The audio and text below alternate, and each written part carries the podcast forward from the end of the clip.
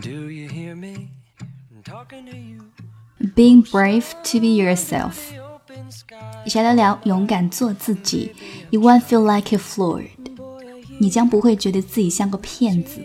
Nobody likes feeling like a fraud. Nobody likes feeling like a faker.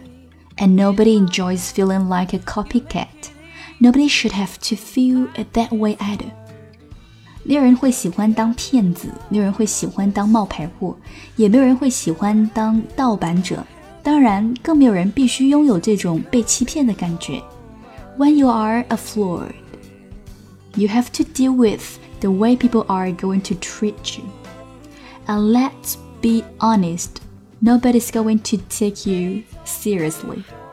当你自欺欺人的时候呢，人们会戴着假面具和你交往。那么，不如让我们遵循自己的内心。If you are trying to copy Nicki Minaj or whoever it might be, so cut it out and start being honest with yourself. Unless you enjoy lying to yourself，你如果非要模仿 Nicki Minaj 或者其他人，那么你只会吃力不讨好。